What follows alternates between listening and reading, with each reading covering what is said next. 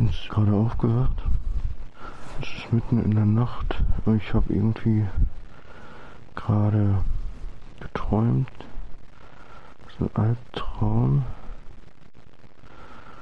Zum Schluss war es jetzt so, dass ich in einem Parkhaus war. Und einer hatte ein Liegerad ganz am Ende.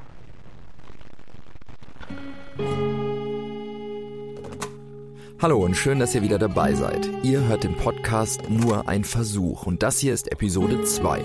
Wenn ihr die erste Folge noch nicht kennt, dann hört sie euch besser erstmal an, denn alle Folgen bauen hier aufeinander auf.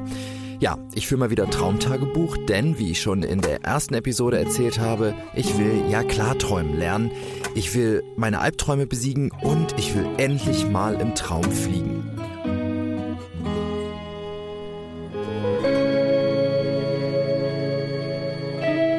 Zurück zu meinem Traum.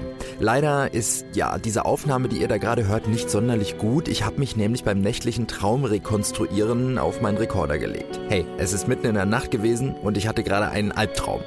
Aber ich fasse es nochmal gerade zusammen. Ich bin in einem Parkhaus mit jemandem, den ich nicht kenne und wir werden von einem Liegeradfahrer verfolgt. Jap, klingt komisch, war aber im Traum tatsächlich ziemlich gruselig. Und dann ist der Typ, mit dem ich da saß, aufgestanden. Und dann habe ich gesagt, wo gehst du hin? Er hat gesagt, ja, der, der hat gesagt, er kommt wieder. Wir sollten jetzt lieber abhauen. Ja, und dann habe ich gesagt, und sollten wir lieber nach oben gehen oder nach unten? Und wir sind irgendwie weiter hoch. Dann bin ich irgendwie aufgewacht. Eine Regel beim Traumtagebuch führen, jedes Mal, wenn man aufwacht, muss man den Traum protokollieren, auch wenn es mitten in der Nacht ist. Auch das war jetzt wieder kein schöner Traum. Interessanter Aspekt bei diesem Traum, ich finde es jetzt im Nachhinein ziemlich witzig, also von einem Liegeradfahrer in den Rundungen eines Parkhaus verfolgt zu werden. Im Traum fand ich das überhaupt nicht lustig. Habe ich im Schlaf vielleicht ein anderes Humorverständnis oder womöglich gar keins? Vielleicht ist das ja schon der Ansatz einer Erklärung, dass es bei mir immer so ernst im Traum zugeht. Allerdings wird mein zweiter Traum in dieser Nacht diese Annahme widerlegen. Aber dazu gleich erst. Also eigentlich sind Albträume etwas total Wertvolles mhm. und da kann man total viel rausziehen. Und ähm, deswegen kann man dafür einfach total dankbar sein. Mhm. Und das ist Alice. Die tauchte auch schon in Folge 1 auf. Alice ist eine absolute Profi-Klarträumerin und von ihrer Begeisterung habe ich mich total anstecken lassen. Gibt es für dich irgendeinen Nachteil am luziden Träumen oder hast du es irgendwann schon mal bereut, dass du es kannst? Nö, überhaupt nicht. Gut. Alice kann ihre Träume so lenken, wie sie es will. Auch Alice hatte mit Albträumen Probleme und tatsächlich hat sie die sogar immer noch. Sie weiß, die Albträume nur eben jetzt besser zu nehmen bzw. zu lenken. Also ich hatte da auch ein Ziel, einen bestimmten Ort zu finden und wollte so Treppen nach unten. Dann meinte jemand, äh, ja, er hat die Treppen für mich hier. Und dann bin ich halt hin, hat er die Tür hinter mir zugemacht und meinte, ja, jetzt habe ich dich eingeschlossen. Mhm. Aber allein durch, dadurch, dass man luzid ist, weiß man ja, dass man gar nicht eingeschlossen werden kann. Mhm. Und das gibt natürlich so ein Freiheitsgefühl. Aha, verstehe, okay. So, also ich habe dann halt so innerlich gelacht und so, ja, ja, klar, ich bin eingeschlossen. Ja. Weil ich weiß ja, ich kann ja durch die Wand gehen. Aber Hast du dann auch gemacht? Oder bist du irgendwie. Nee, ach, da waren ja eh unten alles offen. Also.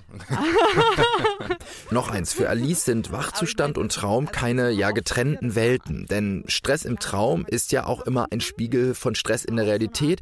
Und man kann, so Alice, trainieren, in beiden Welten den Stress zu lenken. Nee, man kann einfach auch das, was einen stresst oder was einen nervt, nervt, äh, quasi als etwas Schönes ansehen oder die Schönheit darin sehen. Und mit der Zeit, ich habe das ja so oft gehabt, dann weiß ich, okay, ich habe nicht genug trainiert, ich habe nicht genug Übungen gemacht, um entspannt zu bleiben, um ruhig zu bleiben, mhm. um ähm, Liebe auszusenden.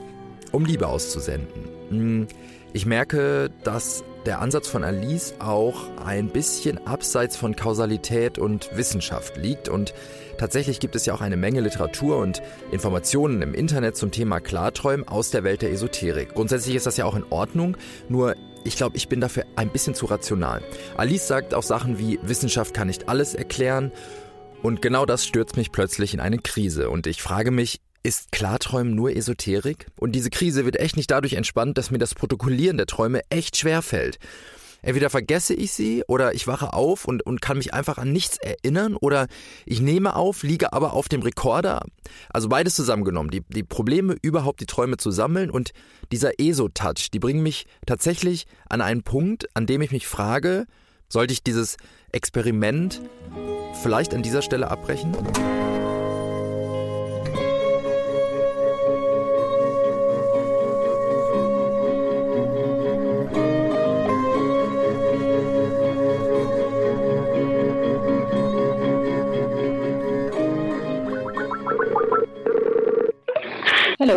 Hallo. Hallo, this is Hendrik. Ich habe eine Verabredung über Skype mit Elisa Filowitsch vom Max-Planck-Institut. Sie hat zusammen mit einer Forscherkollegin Gehirnregionen bei Klarträumern untersucht und von ihr verspreche ich mir jetzt wissenschaftliche Bestätigung. Um, the first thing is that I have read a lot about it on the internet in the last couple of days. Okay. Um, but I also started wondering, is it all some kind of esoteric nonsense or are there really scientific evidences for lucid dreaming? Yeah, so a lot of the information on the internet is going to be esoteric nonsense, but there definitely is um, scientific evidence for it. A lot of things that make it sound esoteric and mysterious, but it really isn't that mysterious. I mean, it's not more, it's really not more mysterious than just normal dreaming, I think. Okay, uh, normal dreaming is also a little bit mysterious, right? Exactly. So, yeah, yeah, but but there is very good scientific evidence to say that we do dream, and that everybody or most people have the experience. Okay, so at the moment, I'm really a, a little bit I'm, I'm, struggling, I have to say, because um, I would say I'm in the first stage, so I try to keep records of my dreams, mm -hmm. right? And even that is is really hard for me. Um, so I was asking myself if there is a kind of condition or if there are certain people for whom it's easier to have lucid dreams and uh, than for others. And maybe i'm one of these people for for for and for me it's it's it's hard because i i even have problems with with keeping records of my dreams yeah that might be a possibility i this i really don't know um, but it's definitely true that some people have spontaneous lucid dreams yeah. and people just never do unless they train. And then other people can, after a little bit of training, get to lucid dream and other people can't. And if you say that even uh, writing down your dreams is complicated, then that might be the case. Einerseits bin ich jetzt erleichtert. Elisa hat mir klipp und klar bestätigt, dass es wissenschaftliche Beweise fürs Klarträumen gibt. Menschen können sich im Traum bewusst werden, dass sie träumen. Punkt. Aber natürlich ist es so, dass die Interpretation dieses Vorgangs, der Weg dorthin und auch das, was man wieder zurück mit in die Realität nimmt, in den Wachzustand, das ist sehr frei zu interpretieren und lässt natürlich auch viel Raum für andere Erklärungen. Und da muss man sagen, da findet natürlich jeder seinen eigenen Weg. Für mich ist jetzt allerdings erstmal nur wichtig, es gibt das Klarträumen wirklich und vor allen Dingen, es lässt sich erlernen. Allerdings, vielleicht klappt es bei mir nicht. Auch das hat Elisa gesagt. Das ist Tag 2 mit dem Traumtagebuch. Ähm, irgendwie habe ich heute Nacht ja schon mal was aufgezeichnet. Das war das mit dem bösen Liegeradfahrer. Jetzt habe ich geträumt, äh, ganz zum Schluss, also eine Schauspielerin aus der Lindenstraße und ihre Mutter, glaube ich, die irgendwie voll auf meinen Bruder abgefahren ist, der irgendwie in der Turnhalle Basketball spielt. Der hat noch nie in seinem Leben Basketball gespielt. Und dann sagt sie, was hat er denn an? Und dann sagt sie, ohne Scheiß, die kurze Korthose und dann kreischen beide. Und weil ich das so witzig finde, auch im Traum, äffe ich sie halt nach die kurze Korthose. Und dann sind die halt sauer.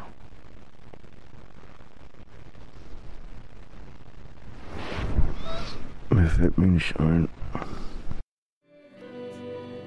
Ja, mir fällt da jetzt auch nichts mehr zu ein. Aber auf jeden Fall scheine ich doch Spaß im Traum haben zu können. Ich erinnere mich immer noch daran, wie sich das angefühlt hat, über diese Korthose zu lachen.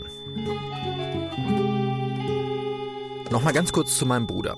Der spielt zwar überhaupt kein Basketball, glaube, er guckt auch nicht die Lindenstraße, aber er ist ein absolut brillanter Musiker. Er hat nämlich zum Beispiel die Musik für diesen Podcast komponiert.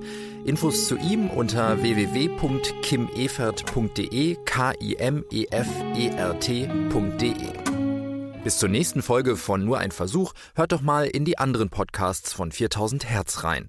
Zum Beispiel in den Kiezrekorder, Porträts und Reportagen über Menschen der Großstadt. Für jeden, der auf der Bühne steht, der steht da, weil er geliebt werden will. Auf so eine Art. Und weil er, weil er gefallen will. Nikolaus Seemack und Christoph Michael zu Gast bei der Kleingeldprinzessin Dota. Zu finden unter kiezrekorder.4000herz.de. Mit nur ein Versuch geht es in zwei Wochen weiter. Habt ihr Fragen oder Anregungen dazu? Dann meldet euch sehr gerne über Facebook, über Twitter oder per E-Mail. Infos unter nur ein Versuch.4000herz.de. Herz schreibt sich übrigens mit TZ. Und auch über eine Bewertung bei iTunes würde ich mich sehr freuen. Ich bin Hendrik Evert und das hier ist nur ein Versuch.